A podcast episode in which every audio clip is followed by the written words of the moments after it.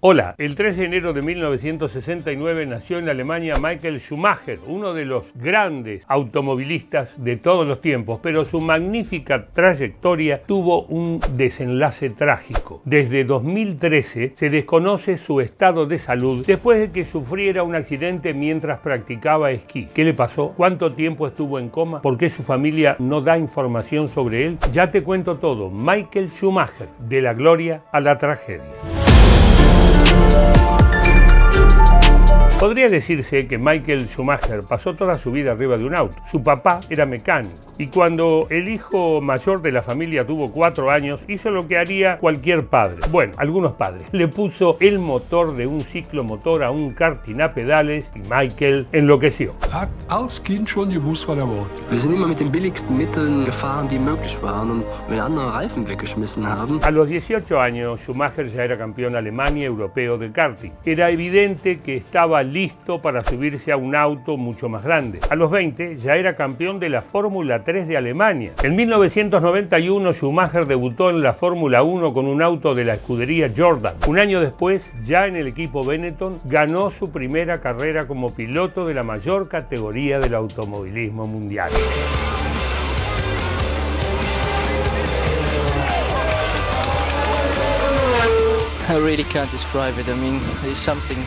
Crazy.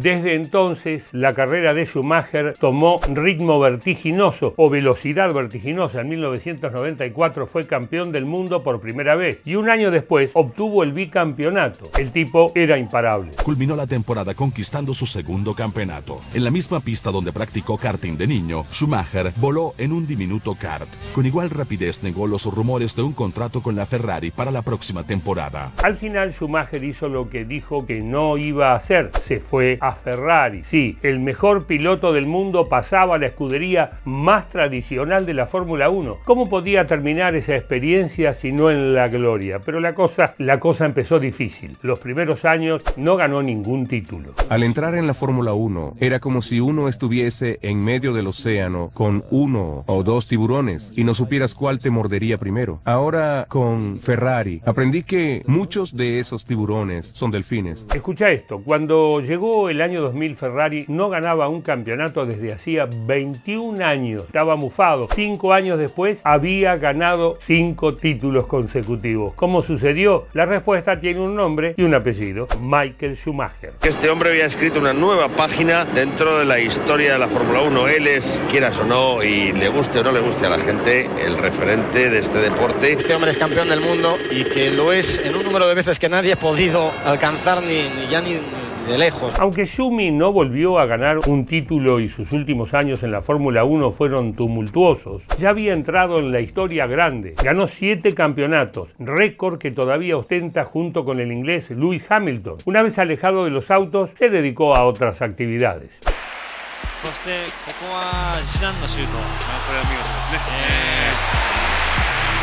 El 29 de diciembre de 2013 la vida le cambió para siempre a Michael Schumacher. Se golpeó la cabeza mientras esquiaba con su familia y quedó en estado crítico con varias lesiones cerebrales. Mientras disfrutaba de las vacaciones navideñas con su familia, que sufrió un accidente en la cabeza al esquiar fuera de pista. Desde aquel accidente, el alemán pasa sus días recuperándose en una mansión a orillas del lago Geneva. Durante meses, Schumacher estuvo en coma inducido. Salió de ese estado el 16 de junio del año 2014. Sin embargo, desde entonces su estado de salud se convirtió en un enigma. No se sabe mucho sobre él y su familia no aporta información. Alrededor de la salud de Michael Schumacher se ha ido desvelando en los últimos meses y años. Se supo que el Kaiser llevaba un casco que se partió en el golpe y que el soporte de metal de la cámara que llevaba sujetada le perforó el cráneo. De allí fue trasladado en helicóptero al hospital más cercano y permaneció seis meses en coma hasta que finalmente despertó en junio de 2014. Cuando Schumacher estaba por cumplir 50 años, su familia publicó un comunicado que decía, pueden estar seguros de que sigue en las mejores manos y que hacemos Hicimos todo lo posible para ayudarlo. Dicen que en ese momento empezó de nuevo a ver carreras de Fórmula 1 por televisión. El ex jefe de Ferrari de Schumacher, Todd, dijo, siempre tengo cuidado con esas declaraciones, pero es verdad, vi la carrera junto con Michael Schumacher en su casa en Suiza. Pero esa supuesta recuperación de Schumacher no fue creída por mucha gente. Con el paso del tiempo se empezó a hablar cada vez más de los secretos guardados por la familia acerca de la salud del ex piloto. Las especulaciones crecen. En estos años se dijo que Schumacher ya no iba a levantarse nunca más de la cama, que estaba en estado vegetativo y hasta que se había muerto. ¿Cuál será la verdad?